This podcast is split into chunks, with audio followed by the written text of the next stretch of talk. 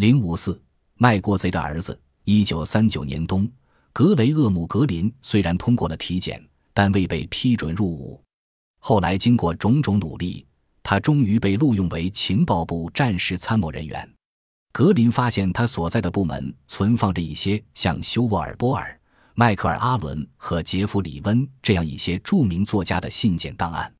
马尔科姆·莫格里奇当时也在情报部工作，他们俩饶有兴趣地阅读了这些表示愿为国王和国家效劳的信函。格林的父亲查尔斯·亨利·格林是赫特福德郡伯克哈姆斯德学校的校长。读初中，时格林快活得很，但进入高中后不久，他就觉得不自在了。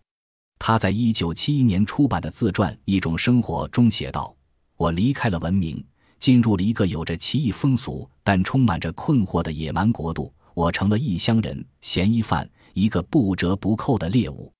大家都知道，这是一个人与人之间充满着猜疑的国度。因为我父亲是个校长，所以我就像个卖国贼的儿子。格林的哥哥雷蒙德不仅是个级长，而且还是学生会主席，毫无疑问，自然而然地充当了卖国贼的帮凶。格林觉得自己处于各种反抗力量的包围之中，要么背叛父亲和兄长，否则永远被周围的人排斥在外。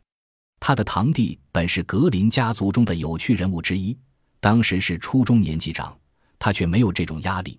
格林认为他暗中反对雷蒙德，所以第二次世界大战期间，本被不公正地投入监狱时，格林没有表现出应有的同情。为了减轻学校生活给他造成的痛苦，格林一头埋进书堆，并渐渐迷上了约翰·巴肯的主人公里查德·汉内。他会藏身子伯克哈姆斯特工地，把自己想象成巴肯笔下的主人公。随着校园岁月的流逝，他的孤独感愈益加剧。他觉得这是由于他不知倾向哪一方为好所造成的。背叛的主题由此根植于少年格林的脑海里。并构成了1939年出版的小说《特务》的写作基础。这部突出被追捕者的小说大受基姆·菲尔比的推崇。虽然格林对自己的作品一贯很挑剔，但这部作品他一直非常喜欢，因为他用道德原则揭示外国间谍进退两难的精神世界。